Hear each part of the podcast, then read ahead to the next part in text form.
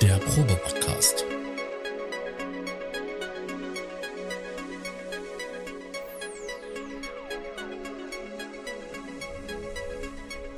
Ein Podcast beim gemütlichen Talk im Proberaum.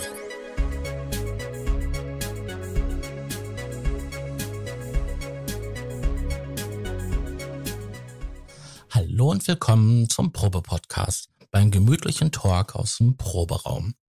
Ich bin Sascha Markmann, auch genannt die Raumwelle, und begrüße euch herzlich zu dieser Ausgabe. Natürlich sind heute wieder der liebe Thomas da. Hallo Thomas. Moin aus Hamburg. Und möchtest du unseren Gast vorstellen? Ich begrüße unseren Gast aus Klaus. Wo kommst du her? Aus der Nähe von Frankfurt. Kennt sonst eh kein Mensch. Herzlich willkommen, Klaus. Klaus. Oder wie du, du dich selber nennst, aka Weinglas. Ähm, genau. Äh, auch Weinglas. Danke für die Einladung. Danke, dass ich bei euch sein kann. Und jo, also das mit, äh, ist mir ist egal, Weinglas oder Klaus, spielt alles keine Rolle. Wir benutzen einfach beides zur Verwirrung der Hörer, damit keiner weiß, genau. mit wem wir hier eigentlich sprechen. Nein, Quatsch. Ähm, Klaus, ähm, ja. warum haben wir dich eingeladen? Weil wir gerne Menschen hinter den Maschinen vorstellen. Und du bist jemand, der ähm, mir aufgefallen ist im Sequenzerforum weil du dort halt immer wieder ähm, ja lustige Videos postest, lustig im Anführungszeichen, ähm, also interessante Videos machst. Du hast auch einen YouTube-Kanal und man könnte sagen, du bist Underground-Musiker, Underground-Künstler. Hast, ähm, ich habe dich zum Beispiel 2017 hier in Hamburg gesehen im Bunker, ähm, bevor er umgebaut wurde. Da hast genau, du mit zusammen dem, mit Lloyd mit Lloyd Cole hast du dort ein Konzert gegeben, was äh, ich absolut äh, grandios fand. Ich habe mich, äh, ja, ich war sehr berührt von dem Konzert. Das war wirklich klasse. Darüber würde, würden wir gerne ein bisschen sprechen. Äh, weil du gerne. Bist, war auch, ja. Erzähl. Ähm, war tatsächlich ein, ein wunderbares Event, war auch das erste und das letzte Mal, dass ich auf einer äh, riesigen Anlage gespielt habe, die eigentlich komplett überdimensioniert war, selbst für den relativ großen Saal da äh, oder Raum da. Aber ich muss sagen, ähm, wir waren dort im Übel und gefährlich. Das gibt's leider nicht mehr, weil der Bunker ist geschlossen worden für den Publikumsverkehr. Jetzt hat man aus dem gesamten Bunker, äh, da hat man ein paar Stockwerke draufgesetzt mit Eigentumswohnungen, mit wahrscheinlich auch zukünftig Geschäften und so weiter und mit über 4200 Bäumen, die man oben drauf pflanzen will. Ähm, ja, das nur so nebenbei. Das Übel und Gefährlich war aber halt ein Szeneclub und hatte halt eine richtig ähm, geile Soundanlage. Also das war wirklich äh, bemerkenswert. Und wann hat man schon mal die Chance als, äh, du hast gesagt, Underground-Künstler, äh, ich würde schon fast sagen, Noise-Artist, äh, ähm, also als jemand, der ähm, keine Tanzmusik macht und nicht unbedingt was Gefälliges spielt, ähm, vor so einem Publikum und äh, mit so einer Anlage zu spielen. War schon bemerkenswert, ja. Mhm. Da hatte ich echt Glück, dass der gute Lloyd ähm, da bei mir durchkam und mich gefragt hat, ob ich äh, das mit ihm machen will. Du bist ja, ähm, also ihr seid beide dort aufgetreten mit Modularsystem.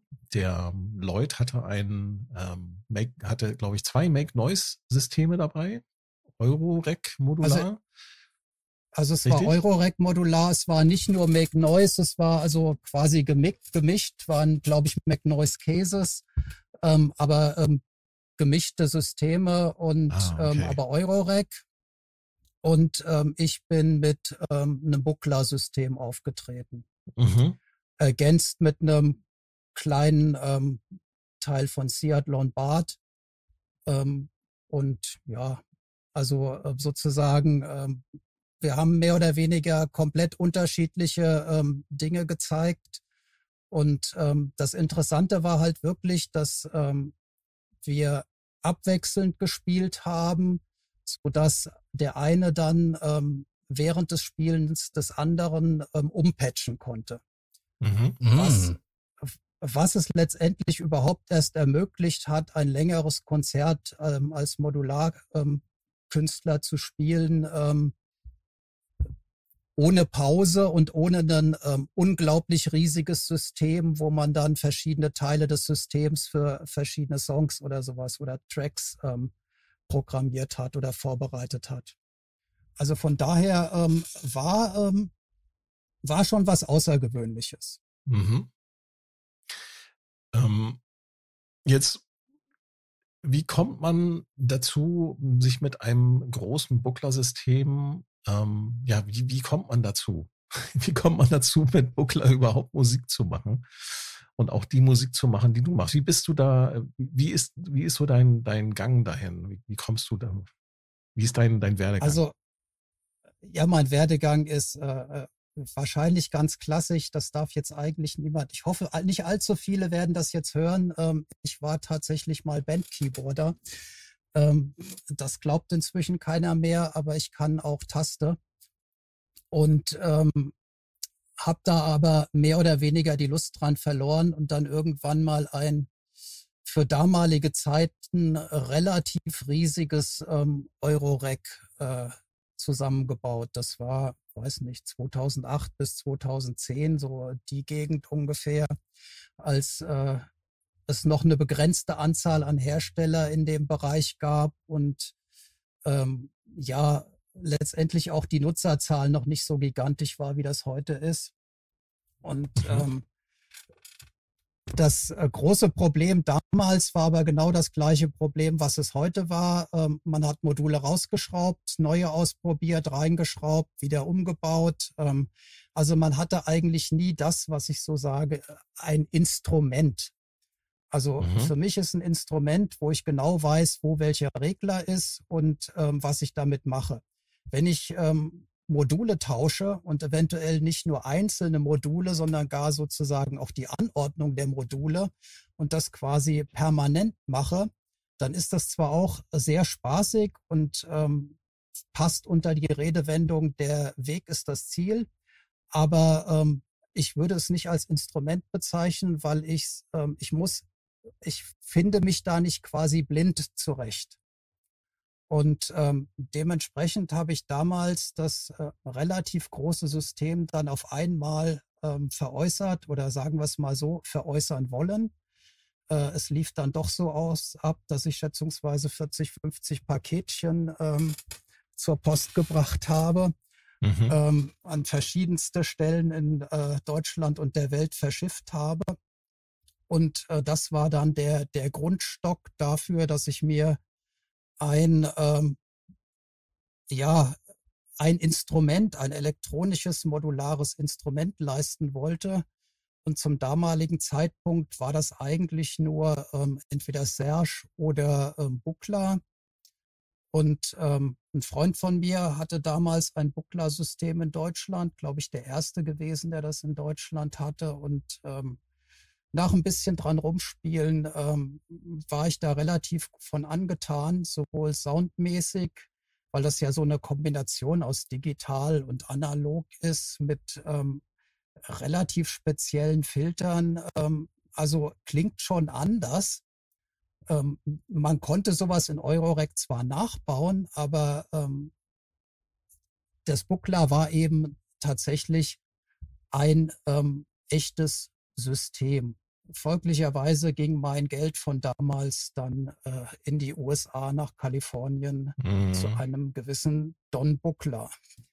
Da muss man nochmal dazu erklären für unsere Zuhörer, dass ähm, die Buckler-Systeme nicht wie Eurorec mit Klinkenkabeln, also mit äh, Kabeln mit Klinkenstecker ähm, arbeiten, sondern das sind Bananenstecker. Das heißt, du hast da auch irgendwie eine ganz andere ja, ganz anders nicht, aber du hast halt eine etwas andere Haptik und kannst halt auch anders stecken, anderes patchen. Und Buckler zeichnet sich ja nochmal dadurch aus, dass dort Steuerspannung und auch ähm, Audiosignale teilweise get wirklich getrennt sind. Na, das beim Euro genau, also man hat irgendwie miteinander patchen, das geht beim Buckler nicht so einfach.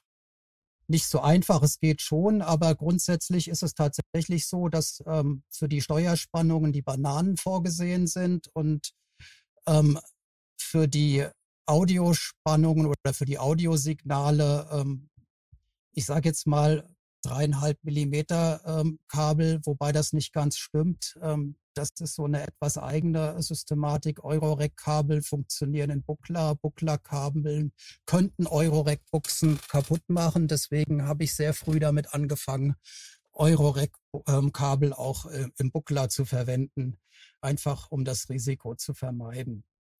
Aber mhm. man kann grundsätzlich auch ähm, das ganze Max, äh, ganz mixen. Also man, es gibt, man kann sich ein Kabel von Audio auf Banane äh, nehmen oder sowas. Das geht alles. Also, aber rein theoretisch ist es voneinander getrennt. Und ähm, eine ganz große Besonderheit ist auch noch, ähm, dass dieses ähm, 200E-System speicherbar ist. Also wir haben tatsächlich einen speicherbaren modularen Synthesizer. Ähm, Jetzt werden alle sagen, speicherbarer modularer Synthesizer geht doch gar nicht. Geht auch nur zum Teil, weil man natürlich die Kabelverbindungen nicht speichern kann. Also man kann ähm, quasi die Einstellungen der Module speichern und wenn man seine Kabel nicht umsteckt, ähm, kann man dann 30 Speicherplätze belegen und äh, könnte damit äh, wunderbar ähm, einen Abend füllen, aber ähm, sobald man zwei, drei Kabel umgesteckt hat, äh, kann es plötzlich ganz anders klingeln, als man das ähm, ursprünglich abgespeichert hat. Von daher äh, ist ein bisschen schwierig. Mhm. Muss man wissen. Aber insgesamt ist es tatsächlich so, ähm, also ich habe ja gesagt, Buckler oder Serge waren die Optionen. Das sind beides ähm, ja, West Coast, sogenannte West Coast-Systeme, im Gegensatz zu Moog ähm, Synthesizern, ähm, die als, als oder Moog Modularsystem. Äh, genau, ähm, die als Ostküsten ähm, gelten und ähm, deren ähm, sozusagen deren Aufbau eigentlich immer Oszillator, Filter, VCA ist. Ja, ganz klassisch, und genau. Das ist bei den, bei den sogenannten West Coast-Systemen äh, gibt es diese strenge Trennung äh, in den Funktionsmodulen teilweise nicht, weil da ein Modul möglicherweise drei, vier Funktionen äh, erfüllen kann. Das, da kann ein Funktionsgenerator gleichzeitig auch LFO oder Hüllkurvengenerator, aber auch Oszillator sein, äh, wenn man ihn entsprechend patcht oder entsprechend einstellt. Das ist so die, die ganz grobe, der ganz grobe Unterschied zwischen diesen West Coast, East Coast Geschichten. Wobei das heutzutage mittlerweile sowieso alles eigentlich ziemlich egal ist, weil sich, ja, das hat sich alles also irgendwie also, angenähert, das vermischt sich und selbst hat selbst seinen Weg gefunden in die in den klassischen äh, Kompakt-Synthesizer-Bau, wenn man dann sich solche ähm, modernen Synthesizer anschaut. Ähm, Polyphone, äh, aktuelle analoge Polyphone Synthesizer, die kommen auch schon teilweise mit Loop, geloop, äh, mit loopbaren mhm. Hüllkurven und so weiter. Das kennt man dann ne, von, von Buckler halt, ne, mit den, und von Serge. Genau, da war es dann ursprünglich so und ähm, da ich ja nicht unbedingt ähm, dazu angetreten bin, mit einer Tastatur ähm, halbtongerechte äh, Noten äh, zu performen mit dem System, ähm, war das für mich auch kein Thema, dass ich eben nicht ähm, so ein klassisches äh, Ostküsten-Modularsystem ja. wollte. Es gibt so gewisse Vorurteile gegenüber Buckler. Stimmen die? Vorurteil Nummer eins, man kann damit nur Furzgeräusche machen. Vorurteil äh, Nummer zwei, die sind nicht tonal spielbar. Stimmt das? Also, also zwei, zwei Sachen dazu. Man kann nicht nur Furzgeräusche machen. Der Klassiker sind die Buckler Bongos. Man kann eigentlich ja. nur Buckler Bongos mitmachen.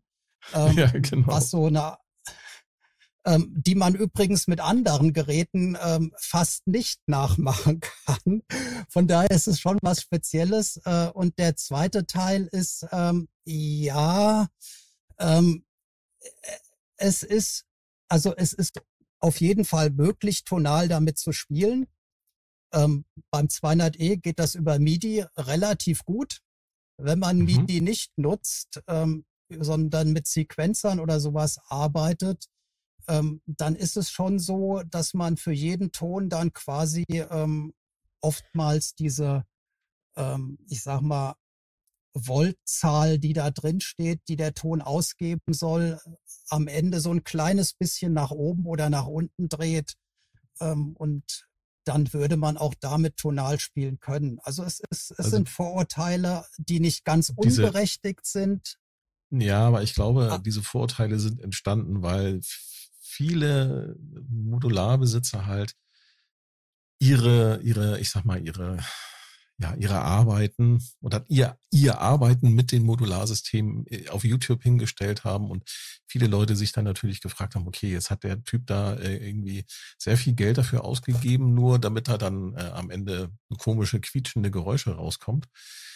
Ist es das überhaupt wert? Und ich glaube, die Antwort darauf ist ganz einfach, wie du jetzt schon wirklich schön ausgeführt hast. Man kauft sich damit ähm, nicht die quietschenden Geräusche, sondern ein Instrument, ne, was natürlich erlernt werden will. Ich glaube, da ist, glaube ich, die Lernkurve bei Buckler tatsächlich auch ein bisschen höher. Wegen der Funktionsdichte der einzelnen Module und auch bei Serge übrigens. Ähm, ja, und ich glaube, das ist also, es dann, ne? dass man tatsächlich da ein Instrument vor, vor sich stehen hat, was, was man tatsächlich dann auch richtig spielen lernen äh, will und sollte, genau. wenn man sich sowas holt. Und also, ich sag mal, bei Serge ist das Ganze nochmal äh, deutlich härter als ähm, bei Buckler. Ähm, also da kann man wirklich ähm, mit, also ich habe schon Leute äh, gesehen, die mit vier Hüllkurven ähm, sozusagen komplette Klänge daraus geholt haben. Ähm, oder mit sechs Hüllkurven, also äh, dann als teilweise als LFO und als was weiß ich gepatcht. Also Serge ist da nochmal eine Ecke, ähm, ja, beeindruckender oder verrückter oder ähm, wie man es auch nimmt. Und man äh, könnte auch sagen, einfach gesagt, reduzierter, weil er diesen Digital-Part auch nicht hat, ne? Genau, das auch. Und ähm, klingt wahnsinnig gut, muss man auch schlicht und einfach mhm. anerkennen. Ähm, Nochmal kurz zum ähm, atonalen Spielen oder ähm, nicht äh, tastaturgerechten Spielen. Ähm, das hat natürlich auch seinen Grund, dass man mit einem Buckler oder einem Serge-System grundsätzlich nicht an die ähm, westlichen Tonleitern gebunden ist. Man kann sich da mhm. ähm, alles reindrehen, was man wollte. Man könnte Vierteltonmusik damit machen. Ähm, also das hat alles Vor- und Nachteile. Ja, Sascha, guck mal. Wir haben, wir haben den Bernd Kistenmacher ja im Interview gehabt. Mhm. Hatten wir ja. Und das, der ist ja so der, ich würde sagen, so der klassische East Coast Benutzer, ne, mit seinem äh, Modular. Und, und äh, Weinglas ist jetzt quasi ähm, ja West Coast, würde ich sagen, ne? Und das ist so interessant ja, zu sehen. Ja. ja. nicht unbedingt. Du hast natürlich auch noch andere Synthesizer, mit denen du gerne Musik machst. Genau, du also setzt da nicht, nur, nicht unbedingt nur Buckler ein. Genau, ich würde mich auch nicht unbedingt als, als West Coast Musik, ich würde es mir nicht anmaßen. Da gibt es Leute, die da ähm, deutlich äh, ja nicht nur besser, sondern auch ähm, stärker in dem Thema drin sind. Ähm, also ich habe einfach Spaß daran äh, mit Maschinen, ähm, ich nenne es mal Geräusche, weil Musik ist immer so ein äh, hochtrabendes Wort ähm, zu machen und ähm, egal ob die. Siehst dann, du dich selber als ähm, Künstler? Eigentlich nicht, nee. Ähm, es ist, ich sehe mich als Künstler vielleicht noch eher als als Musiker. Ähm, also von daher ist es schwierig, aber äh, Kunst ist immer auch zu hochtrabend. Nee, von mhm. daher, äh, ich sehe mich als Hobbygeräuschemacher oder wie auch immer man es nennen mag. aber zum Geräuschemachen, also ich bin ähm, auch relativ berüchtigt dafür, ähm, mit äh, komischen Geräten, die aus äh, Röhren ähm, Töne erzeugen, ähm, dann durchaus auch mal auf die Bühne zu gehen oder eben Videos zu drehen oder Musik zu machen. Ähm, von daher, äh, ich, alles, was ich in die Finger kriege, ähm, versuche ich irgendwelche Töne rauszuholen, die ähm, die ja. sollten dann so ähnlich klingen wie das, was ich mir vorstelle. Also ich will nichts also es, nachspielen. Es, es, gibt auf deinem YouTube-Kanal so ein ganz legendäres Video, was schon ein paar Jahre alt ist. Da hast du dir tatsächlich dann den, ich, glaub, ich weiß nicht, ob es der meistgehasste Synthesizer ist, aber auf jeden Fall der, der äh, einer der Synthesizer, der sehr, sehr viel schlechte Kritik eingeste eingestecken musste. Du hast dir einen Akai Timbre Wolf geholt. Oh ja. Ja. Und dein, dein Urteil über diesen Synthesizer hat mein Urteil wiederum revidiert, wo ich dachte so, okay, die klingt wirklich nicht gut. Und du hast da aber wirklich coole Sachen rausgeholt, muss ich sagen. Respekt. Also ich, ich kenne zwei Leute bisher, die diesen Synthesizer mögen, ähm, mehr nicht. Einer davon bin ich. Ähm, und ähm, äh, man muss dazu sagen, äh, das war äh, Marketingtechnik, technisch damals von Akai, ähm, äh, ja, ein, ein ja, die Memes ziehen immer noch durchs Internet. Fehlläufer. da einen polyphonen Synthesizer anzukündigen und dann mit dem Tempo Wolf rauskommen. Aber ähm, das ist schon, also man hat damals, ich weiß nicht, für 300 Euro oder 200, 300 Euro einen ähm, vier analoge Stimmen gekriegt und ähm, viel mhm. wichtiger einen dazu passenden Vierfach-Sequenzer. Und ähm, letztendlich konnte man damit ähm, relativ nette Sachen machen. Die vier Stimmen waren zwar eher so TR303 angehaucht, ich sag mal angehaucht, äh, mhm. weil so geklungen haben sie nicht. Aber ähm, ging so in die Richtung. Man konnte halt nicht viel mit der einzelnen Stimme machen, aber man konnte sie unterschiedlich einstellen. Das heißt, wenn man vierstimmig mit dem Sequenzer gearbeitet hat, hatte man vier unterschiedlich klingende ähm, einzelne äh, Stimmen. Damit kann man was anfangen. Und wenn man vier Stimmen, das ist vollkommen unabhängig, wie ähm, so wie schlecht beim oder wie Monopoly? Gut. Oder wie muss man sich das ähm, vorstellen so, bei den vier so, Stimmen? Sogar noch noch weitergehend, weil der ja ähm, für jede Stimme einen eigenen Filter hatte und einen eigenen VCA.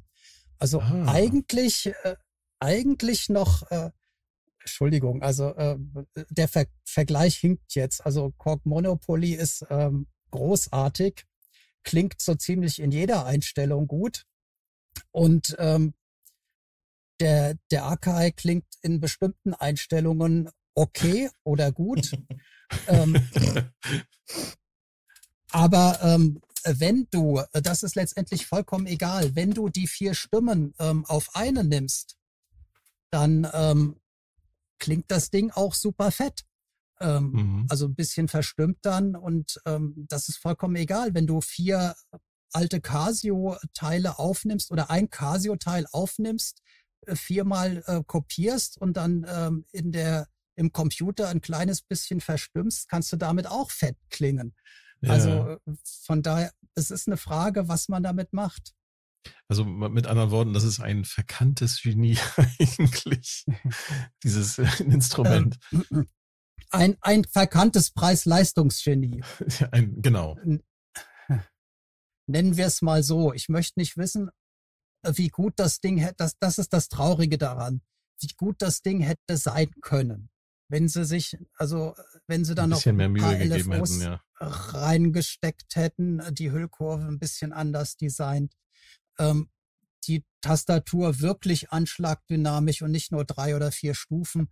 Also das Ding hätte richtig toll werden können, ist es halt nicht. Äh, es Aber erstaunt mich ein bisschen, dass so eine Weltfirma wie Arkai das irgendwie nicht hinbekommen hat. Ich meine, die haben ja ähm, die sind ja jetzt nicht gerade äh, unbekannt, was so Instrumentenbau angeht. Aber okay, das mag vielleicht auch daran liegen, dass sie zwischendurch mal aufgekauft wurden von, wie heißt der Laden? In Music? Nee, genau, In Music ist Beringer, doch. ne? Doch, In Music? Hier ah, Numark, ne? Genau, glaube schon. Diese, diese, diese DJ-Firma. Ja, ja. Aber hatten die nicht noch diesen Rhythm Wolf und, wenn ich mich recht erinnere, Tomcat? Und die sahen doch irgendwie alle, genau. das, das alle relativ gleich. Die sahen doch relativ das, ähnlich aus. Das war auch mehr oder weniger das gleiche Gerät, wo ein oder zwei Stimmen ähm, im Sound verändert waren, die aber äh, zu diesem Temper Wolf, das waren quasi so die heilige Dreifaltigkeit ähm, von Akai damals. Äh, ich nenne es jetzt mal nicht Einigkeit. Das, was du als Volker Keys, Volker Beats mhm. und äh, äh, keine Ahnung, Volker Bass äh, kennst, das ist quasi das dasselbe von Akai, nur halt in nicht so gut. Genau. Aber interessanterweise sind also diese, also vor allem der, der Rhythm Wolf, die sind, glaube ich, ähm, inzwischen, ähm, die gibt's ja schon ewig nicht mehr. Der dritte ähm, heißt Tomcat. Tomcat. Hm. Tomcat. Die sind inzwischen, glaube ich, sogar ganz gesucht. Jedenfalls zahlt man da inzwischen mehr, als äh, man damals als Neupreis gezahlt hätte. Ja, ja, ja. Ja, lustig. Manchmal, manchmal, das ist, das ist so dieses, dieses TB303-Phänomen. Ne? Manchmal braucht es halt seine Zeit, bis die Leute die Qualitäten von, von solchen Instrumenten auch tatsächlich dann entdecken. Ne? Ähm, ja, wobei so, so, so quietschen konnte der, kann der Akai nicht. Also das muss man. Der hat eine Handvoll Klänge, die sind äh, gut und äh, muss man mögen. Aber ich, äh, ich sag für mich two thumbs up. Hast du den noch? Ich hab den noch, ja. Wahnsinn. Ich hab. Ähm, dann habe ich gesehen, dass du, du hattest vor, ich weiß nicht, glaube ich auch schon wieder ein bisschen länger her, du hattest einen ähm, relativ seltenen Synthesizer dir geholt und zwar den Majorus Implexus. Der ist, glaube ich, vor zwei, zwei Jahren oder so auf den Markt gekommen. Der soll ja so ein bisschen ähm, ja, West Coast angehaucht sein, hat zumindest so ein paar Funktionen, die so West Coast-mäßig sind. Wie, wie sind so deine Erfahrungen? Setzt du den tatsächlich dann ein bei deinen Konzerten? Also Oder generell für deine Musik? Für meine Musik, ja. Live habe ich damit, glaube ich, noch nicht gespielt. Ähm, äh, muss dazu sagen, ähm, selten ist er deswegen, ähm, das war die, die Firma, die den hergestellt hat, also Magella, die hatten wohl ähm, derartiges Pech, nachdem sie ihn ähm, veröffentlicht hatten und ähm, alles, äh, äh, es gab Demos und alles Mögliche und ähm, dann kam halt diese die Lieferengpässe, die Chipkrise und ähm, sie konnten die Stückzahlen einfach nicht liefern, die ähm, mhm. danach gefragt wurden. Und ähm, das Ding ist grundsätzlich nicht lieferbar seit ähm, zwei Jahren. Ähm, ja, Wahnsinn. Ich hatte, ich hatte damals sogar ähm, das Vergnügen oder das Pech, wie auch immer. Ich wollte unbedingt einen haben. Lloyd äh, Cole hat mir empfohlen, das Ding äh, mal ähm, anzuchecken was ja gar nicht so einfach war, den gab es ja in Läden nicht. Also habe ich meine Finger ausgesteckt, über Schneiders Laden Bestellung aufgegeben und gleichzeitig mhm. eine Such, äh, Suchanzeigen draußen gehabt. Und dann hatte ich ähm, glücklicherweise oder dummerweise plötzlich zwei von den Teilen. und äh, ja, äh, ähm, den einen habe ich dann getauscht. Ähm, aber ähm, ich finde, das Teil ist ähm, großartig.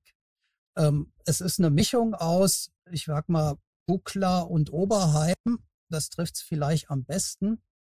Also mhm. wir haben so einen Buckler-Oszillator drin, der übrigens mhm, sehr So ein Komplex-Oszillator, genau, so ein Komplex-Generator. Genau. Und ähm, wir haben ähm, dann ähm, klassischen Tief, also klassischen Filter und äh, klassische Hüllkurven. Ähm, also eigentlich danach einen, einen, relativ klassischen Aufbau. Der große Unterschied zu ähm, vielen anderen ähm, Synthesizern, auch seiner Preisklasse, das Ding ist dummerweise nicht ganz günstig, ähm, ist, der ist gebaut wie ein Panzer.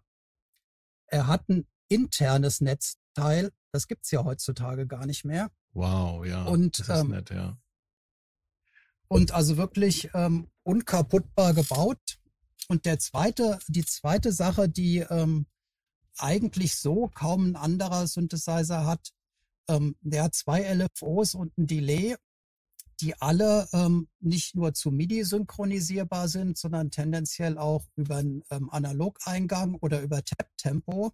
Und dann kann man auf Knopfdruck ähm, bei den LFOs oder bei ähm, beim Delay ähm, sozusagen die, ähm, die Teiler, die Frequenzteiler, so ein, ein Viertel, ein Achtel ähm, mhm. oder sowas umschalten, ähm, so dass man direkt auf der Oberfläche, einem, ja. Genau, ruckzuck mit einem monophonen Synthesizer dann ähm, rhythmische Strukturen reinkriegt. Mhm. Ähm, und ähm, also in der Hinsicht äh, klingt der, also klingt der wirklich A wie kaum ein anderer und B ähm, ist er sehr, sehr gut zu bedienen. Macht Spaß. Also wenn mal einer bei Schneiders oder wo auch immer rumstehen sollte, unbedingt mal anfassen. Ähm, die Geschichte dahinter ist auch so, dass es eine Kickstarter-Kampagne war, ne? Genau. Also da mhm. hat ja auch niemand das Ding ähm, ähm, testen können. Aber ich war, also Lloyd Cole hat damals einen über Kickstarter gekriegt und eben ähm, mir gemeint, äh, das wäre das Gerät, mit dem er äh, am meisten Spaß gehabt hatte. Ähm, ist auch jemand, der gerne Synth Synthesizer kauft und verkauft. Von daher, wenn er was länger behalten hat, heißt das schon was. Und ähm, ja, hat er recht behalten. Also. Hm, ich gucke mir das gerade an. Der sieht schon ja, schon, sieht schon sexy aus, ne? Ist Hat auch so ein bisschen ähm, was von Laborgerät.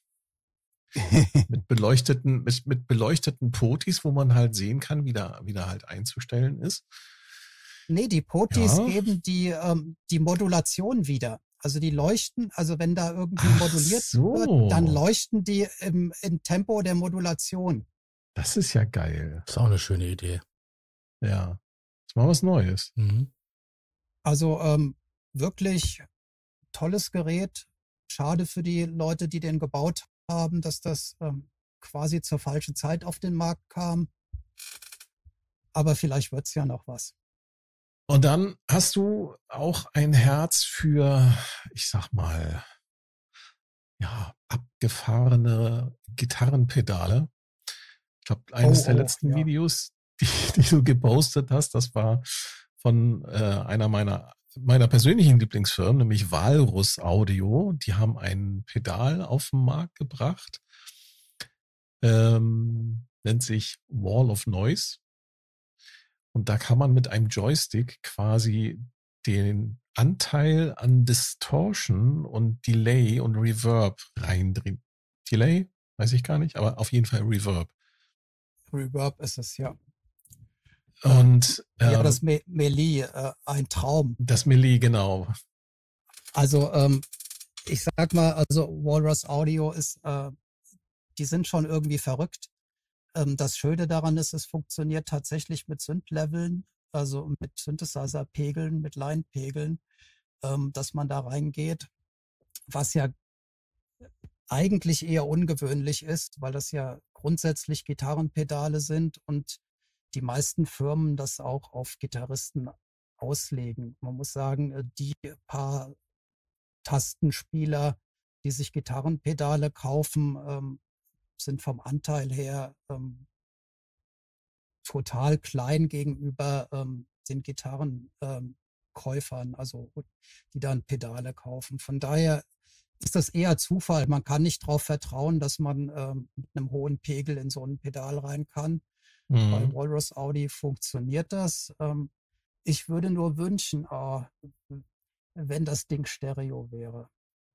Also überhaupt, ja, also auch das Janus. Ähm, ich weiß, das ist äh, viel verlangt von, äh, von einer Gitarrenpedalfirma so zu denken, aber irgendwie, ähm, das wäre ein Traum.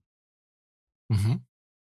Weil man glaubt das gar nicht. Äh, du hast es ja äh, schon angesprochen mit diesem Joystick. Ähm, du gehst ganz anders ran. Also es ist eine ganz andere Art ähm, zu spielen ähm, mit dem Joystick. Und überhaupt, also mit dem, dass man den Hall und die Verzerrung auf den Joystick legt. also auf der einen Seite sehr verrückt, auf der anderen Seite sehr cool. Und ich sage jetzt mal, ähm, nicht, ähm, also in den Extrembereichen halt nur was für Noise-Künstler, auch im Gitarrenbereich oder gar wenn man ähm, auf den Gedanken käme, ähm, den Hall vor den Verzerrer zu nehmen. Aber ähm, das kann man auch gezielt ähm, einsetzen, um so ein kleines bisschen äh kleines bisschen Rauheit reinzubringen, das Ganze ein bisschen irgendwie. Also dezenter ähm, einsetzen dann, ja. Genau, ungewöhnlicher klingen zu machen. So, mhm. Da kannst du einen, äh, einen billigen Synthesizer, Preset 1 oder auch ähm, auswählen und drauf machen und dann irgendwas aufnehmen und da kommt was komplett anderes bei raus. Ja, ja.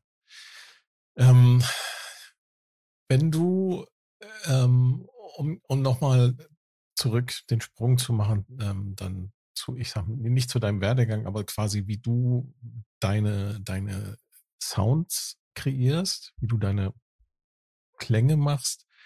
Ähm, du kommst ja, wenn du sagst, du bist früher klassischer Keyboarder gewesen, du hast natürlich diese, diese, wahrscheinlich diese Songstrukturen irgendwie so verinnerlicht. Das, na, das ist klar. Ähm, wie, wie gestaltest du die, deine Klanglandschaften?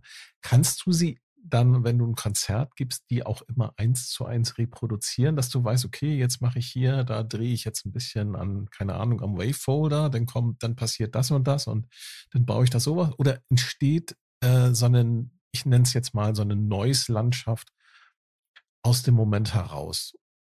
Oder ist also das eher so ein, ja? Es ist irgendwas zwischendrin. Ähm, also es würde mir keinen Spaß machen, wenn ich das Ding tatsächlich eins zu eins immer wieder ähm, spielen könnte.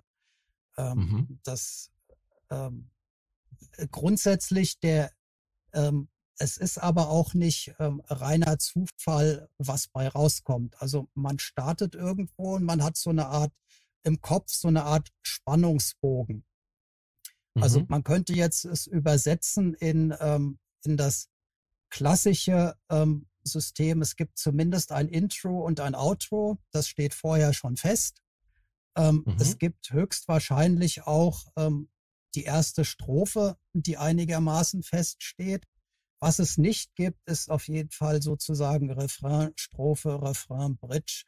Ähm, in der Art und Weise, wie man es eigentlich kennt. Da ist es dann eher so, ähm, das Vorbild ist eigentlich dann eher Filmmusik. Also sozusagen, wenn man ähm, sich eine Filmmusik ohne Bilder anschauen würde, also den die Augen zumachen würde und dann Bilder vom, vom ähm, inneren Auge entstehen. Das ist so ähm, der Gedanke, der dahinter steht. Mhm. Und ähm, von daher eben dieser, dieser Spannungsbogen, ähm, den man teils durch sozusagen Reihenfäden von ähm, anderen Soundbeine Bestandteilen ähm, erreichen kann, dass man so eine Art Steigerung reinkriegt ähm, oder ähm, durch perkussive Elemente ähm, sozusagen den Spannungsbogen ähm, erhöht und dann wieder rausnimmt oder eben auch durch ähm, Spiel mit dem Tempo, also mal schneller, mal ähm, weniger schnell ähm, und dann am Ende quasi wieder ähm, wieder da rauskommen. Das ist mhm. so ähm, grundsätzlich. Ähm, also es ist, man könnte es nicht auf ein Notenblatt ähm, schreiben, aber man könnte es durchaus ähm, notieren in Anführungszeichen. Mhm. Also vielleicht Hast du das dann, dann alles eher so wie ein. Ja. Ich habe ähm, ich habe für Live-Konzerte immer so ein, zwei Seiten, wo ich das, äh, wo ich mir irgendwas hingekritzelt habe. Ähm, das darf möglichst niemand sehen, weil äh, das außer mir niemand verstehen würde. Aber ähm, ich nehme mal an, wenn man äh, eine Partitur hätte und da haufenweise Sachen dran schreibt, dann würde es auch niemand mehr verstehen. Von daher äh, ist das schon, ähm, es geht darum, irgendwie eine Stimmung rüberzubringen. Es geht weniger darum, ähm, sozusagen ähm, eine bestimmte, eine bestimmte ähm, Tonfolge oder Klangfolge ähm, zu repetieren. Also Kopffilmmusik fällt mir da immer dazu ein. Das ist auch das, genau. was, was, was ich dann damals, als ich mit meinem äh, Kollegen zusammen, mit meinem Bandkollegen zusammen, als wir unsere Live-Konzerte in, in Hamburg gegeben hatten, in den Zehner Jahren, da haben wir das auch versucht. Ähm, ich kann das also sehr gut nachvollziehen. Es ist dann halt schwer, du kannst es nicht notieren, kannst es notieren, ne? im übertragenen genau. Für dich selber. Äh, und aber die Stimmung, die du transportieren willst, das, das ist dann meistens eher so das, was man sich dann so merkt bei der Vorbereitung und dann versucht zu transportieren das Publikum. Also wir haben das bei uns immer so gemacht, dass wir dann mit, mit ähm, wir haben keine fertigen Sequenzen gehabt. Das Einzige, was wir hatten, waren halt unsere Synthesizer und, und, und wir hatten dann, in, wir haben, mit ähm, hier mit ähm, Monomaschinen und mit äh, Subfetti und äh, Oberheim Matrix und mhm. so, mit den Geräten sind wir an den Start gegangen und dann haben wir halt, ähm, ich, ich hatte noch, noch einen Voyager und wir haben Sounds, Presets, Preset Sounds, die hatten wir vorbereitet. Das wäre, würde im Prinzip dann so dementsprechend, was du äh, an deinem Modularsystem gepatcht hättest. Nur du hast, ich kann natürlich am Kompakt Synthesizer schneller den Patch ändern. Ähm, da bedarf es natürlich bei einem Modularsystem natürlich mehr Vorbereitung, ne, weil du halt Kabel stecken musst. Aber das könnte man dann ungefähr so vergleichen. Genau, also man hat quasi, wenn man das, wenn man den Auftritt beginnt, hat man ein Preset am Modular und ähm, das Problem ist dass ähm, das Umpatchen. Also es gibt ähm, Leute wie der wunderbare Kai Niggemann, die ähm, tatsächlich ähm, das Konzert ohne ein einziges Kabel gesteckt beginnen und am Ende dann ähm, den fertigen Patch haben. Ja, Wahnsinn. Ist eine Herangehensweise, ähm, die ich ehrlich gesagt mich nicht trauen würde. Ähm, weil ich, wenn ich das, wenn ich damit anfange, also würde ich eigentlich nicht wissen, wo ich zum Schluss rauskomme. Und das kann natürlich ähm, fürs Publikum auch ähm, furchtbar werden. Aber mhm. ähm, letztendlich ist es so ähnlich, wie ich, ich versuche das dann zu umgehen, dass man ähm, Zwischenparts auf irgendwelchen anderen Geräten spielt ähm, und währenddessen so ein bisschen, ähm, wenn man, wenn die Tone, Töne ein bisschen stehen, ähm, dann ein bisschen was ändert am Modular. Aber der, der eigentlich normale klassische Weg, den die meisten gehen, ist ähm, ein größeres Modular zu nehmen und dann ähm, bestimmte Bereiche des Modulars für unterschiedliche Tracks ähm, zu verwenden. Ähm, kann man machen. Äh, ich bevorzuge möglichst leichtes Gepäck, wobei das auch schon äh, ja äh, immer schwer, schwer zu sagen ist, aber so mit, wenn ich, ihr hattet ja schon, schon Bernie ähm, hier und ähm, wenn der auffährt, fährt er groß auf. Und äh, oh, aus ja. dem Alter bin ich irgendwie raus. Aber er sagt immer, das sei so ein kleines Setup. und er hat ja schon reduziert und auch bei seinen Live-Konzerten hat er schon reduziert. Ne? Ich ja, weiß nicht, was er früher aufgefahren hat. aber es ist immer noch ordentlich. Auf seiner ähm, Internetseite gibt es ein riesengroßes äh, Fotoarchiv und da kann man so quasi durch die Jahre scrollen. Und ähm, das ist schon ähm, riesig, was damals aufgef aufgefahren wurde. Also, da ja, kann man es nachsehen. Also, genau. Also, ist toller Typ ähm, und es wäre nicht mehr meine Herangehensweise. Also ähm, in Frankfurt gibt's ähm, ein, ein, eine nette Konzertlocation für, ich nenne es mal, außergewöhnliche Musik, ähm, wo alle paar Wochen ähm, von, ähm, ne, von einem Veranstalter namens Xerox Exotic ähm, Konzerte veranstaltet werden. Die sind auf einem Hochbunker obendrauf. Also ist dieses, ähm, dieser Raum, in dem da Konzerte ähm, äh, drin sind. Wunderbare Location, also großes Kino, nur ähm, im Gegensatz ähm, zum Übel und Gefährlich, also von Aufzug gibt es da gar nichts. Da muss man sein Zeug das Treppenhaus hochtragen und ähm, ja, genau. Und äh, da merkt man dann doch, äh, wenn man zu viel dabei hat. Also dann doch lieber den, den kleinen Implexus und vielleicht noch ein kleines Modularköfferchen und dann geht los bei dir. Ah, am, am besten den OP1, ja, äh, aber oder also in der Hinsicht, in der Hinsicht kann ich dieses Teenage Engineering Zeug äh, voll und ganz nachvollziehen. Wir hatten in der letzten Folge, haben wir über iPad-Apps, ähm, Musik-Apps ähm, referiert. Wir haben da so ein paar Sachen vorgestellt. Wäre das vielleicht nochmal so, so eine Geschichte, die dich interessieren würde? Weil da gibt es mittlerweile auch sehr viel Modularkram, halt nur virtuell. Ich habe ich hab haufenweise Modularkram am iPad äh, zwischenzeitlich gehabt. Ähm, ich finde, das Zeug klingt gut. Also da braucht man nicht drüber ähm, zu ja, lästern. Genau, ja. Äh, das, ja, ja. Das, ist, das ist nicht das Problem. Das Problem ist schlicht und einfach, ähm, man kann nichts machen, ohne dass die Augen permanent am Bildschirm sind. Das ähm, stimmt. Ähm, oder man, oder man macht halt haufenweise Controller rechts und links mhm. oder ähnliches. Ja, das hatten ähm, wir auch schon festgestellt in der Sendung, dass das nur eins der Nachteile ist, ne?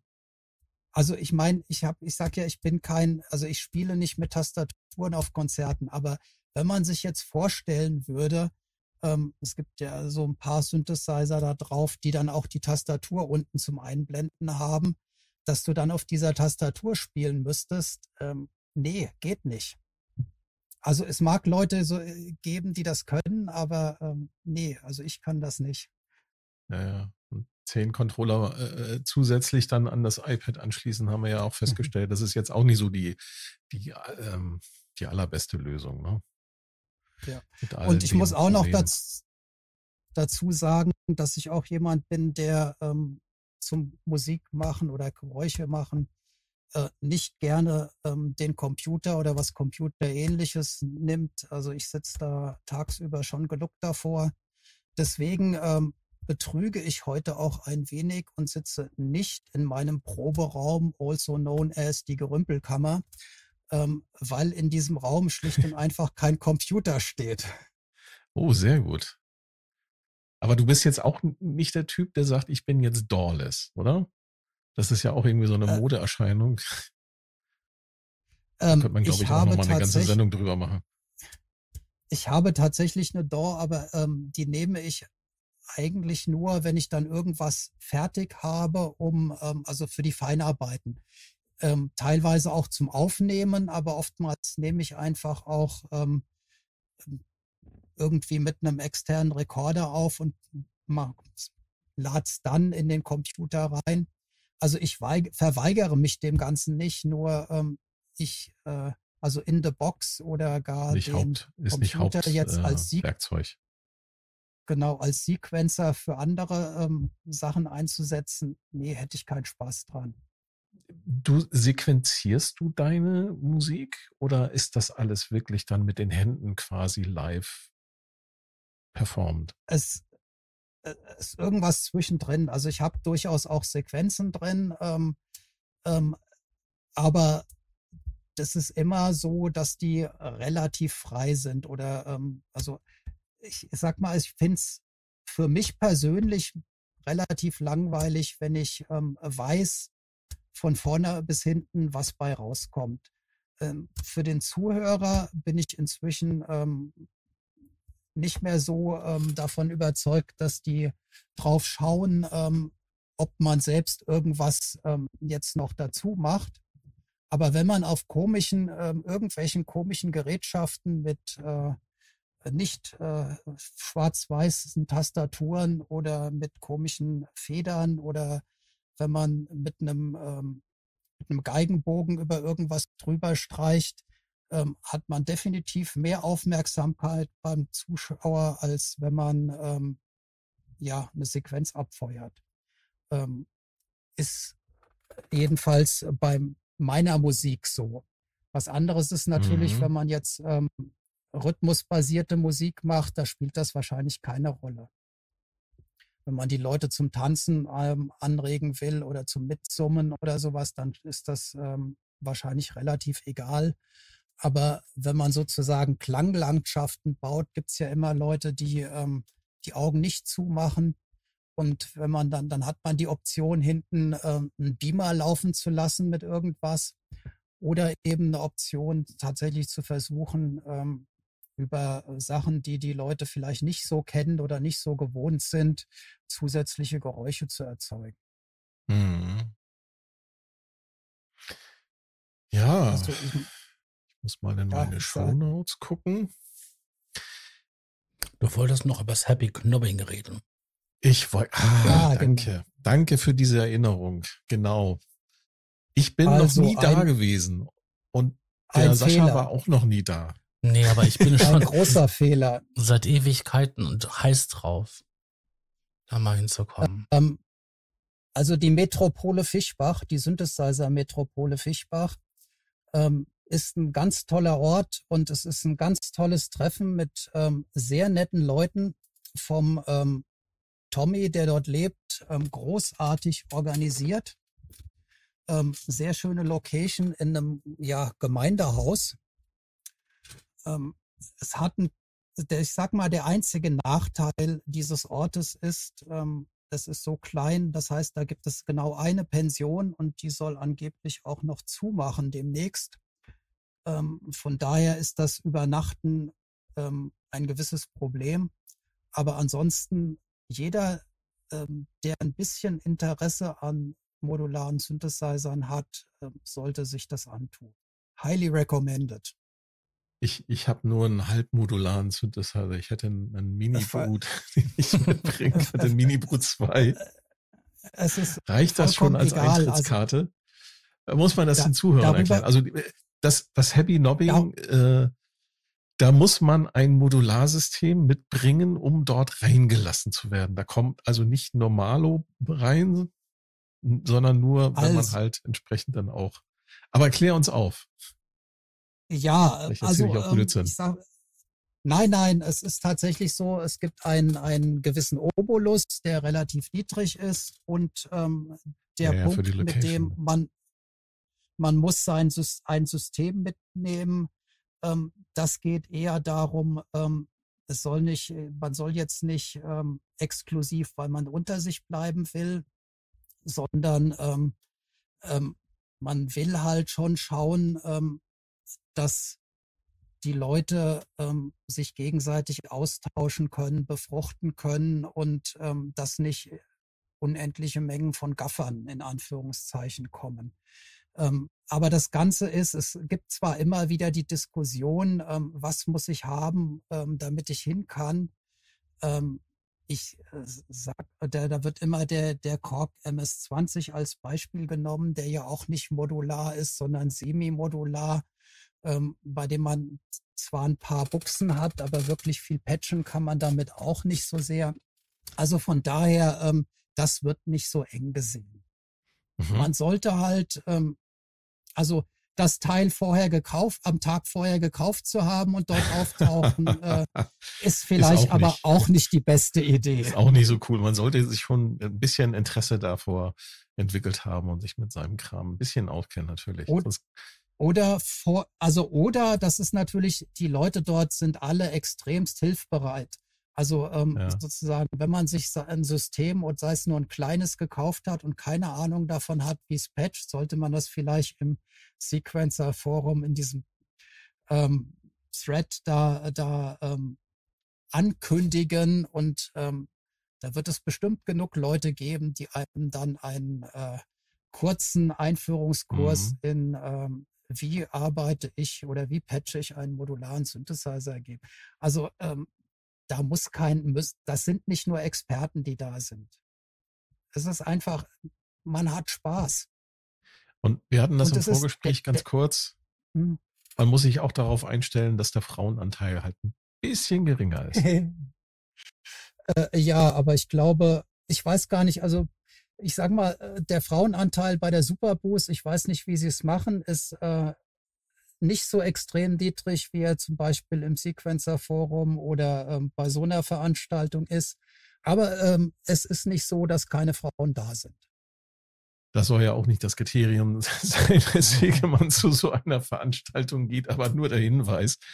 Ähm, also zum Frauen kennenlernen ist Nein. das nichts, sondern das ist eher was äh, äh, zum hobbymäßigen Erfahrungsaustausch. Ähm, es sind, glaube genau. ich, auch ne, mit, mit, mit dem MIG, mit dem MIG-Modulator und auch mit zum Beispiel mit dir und auch mit vielen anderen Leuten, die, die ich auch persönlich kenne, sind da schon sehr, ich sag mal, coole Leute da, mit denen man sich ähm, ja sehr gut austauschen kann.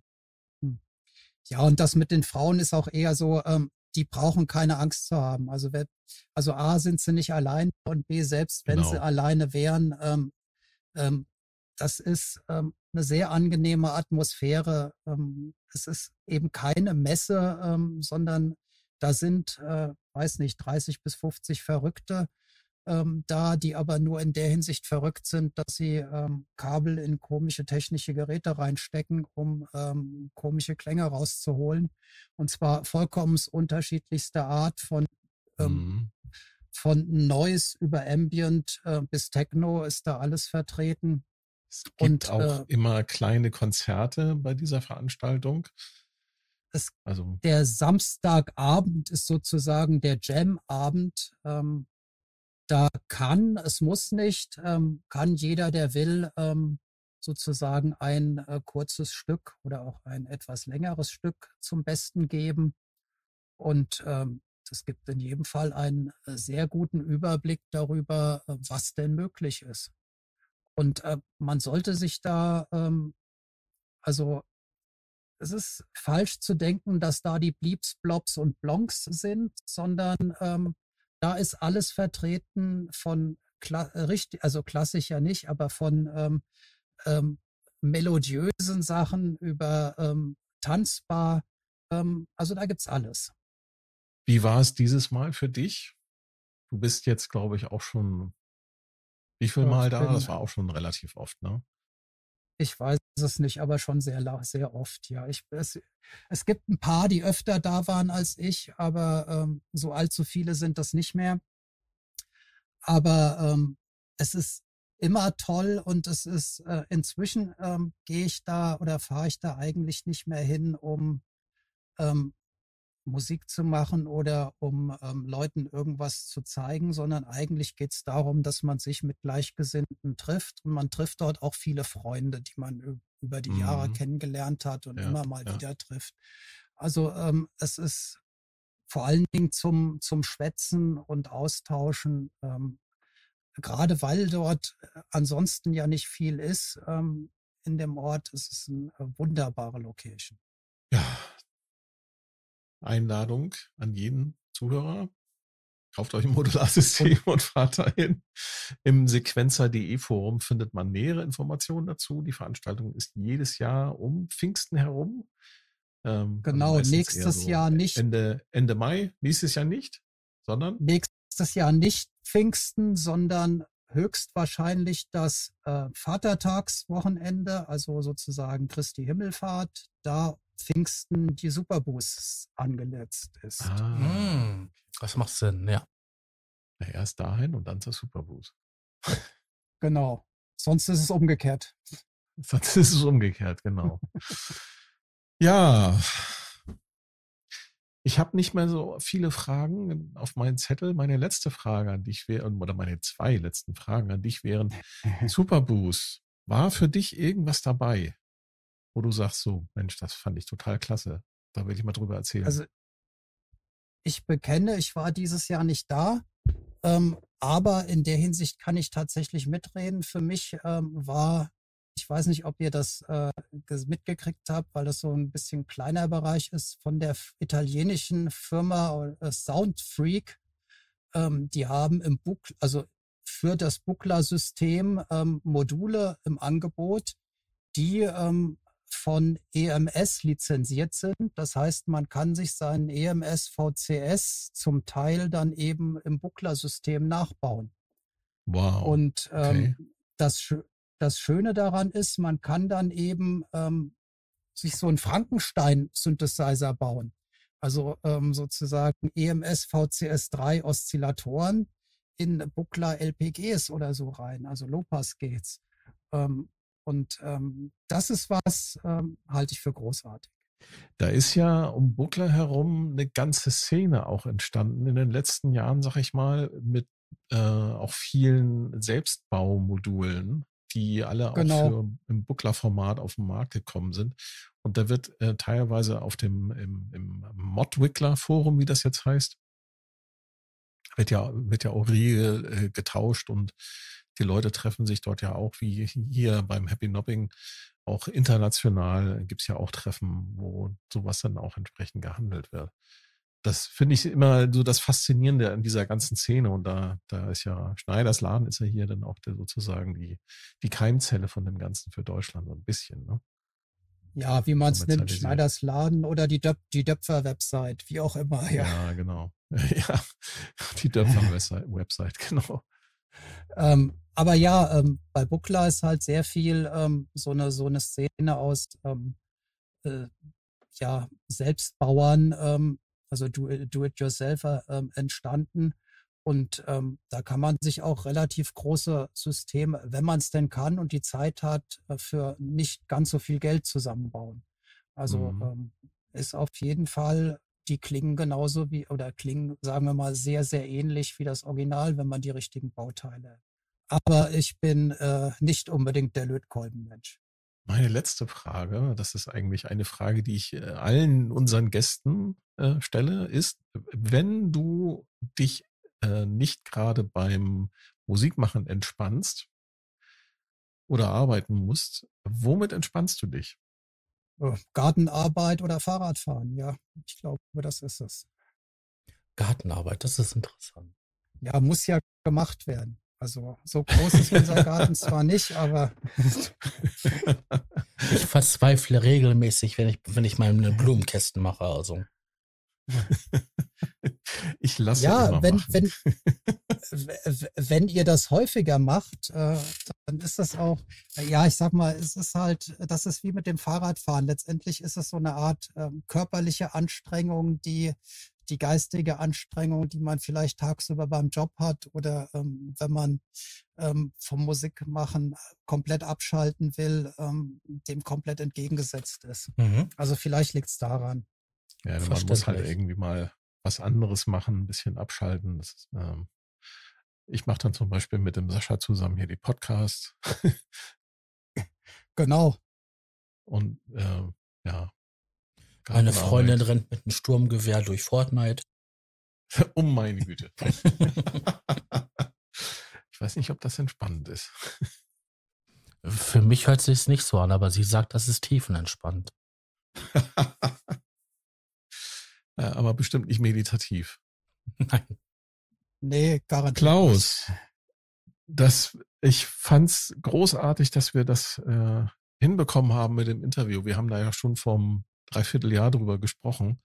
Da war ja bei dir ähm, beruflich auch eine Menge los. Umso mehr genau. freut es mich, dass es geklappt hat.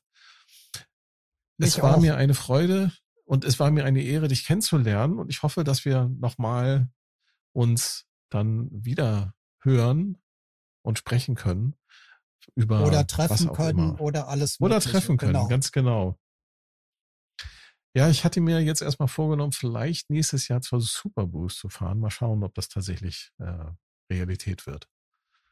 Das werden wir dann sehen. Ich bedanke mich bei dir ganz herzlich für deine Zeit. Ich bedanke und mich es hat großen Spaß gemacht. das war sehr interessant ja. Genau. Freut mich. Und, liebe Zuhörer, schaltet dann auch beim nächsten Mal wieder ein, wenn es heißt. Der Probe-Podcast beim gemütlichen Talk aus dem Proberaum. Ja, dann sage ich mal Tschüss, Leute, ne? Tschüss. Tschüss. Der Probe-Podcast.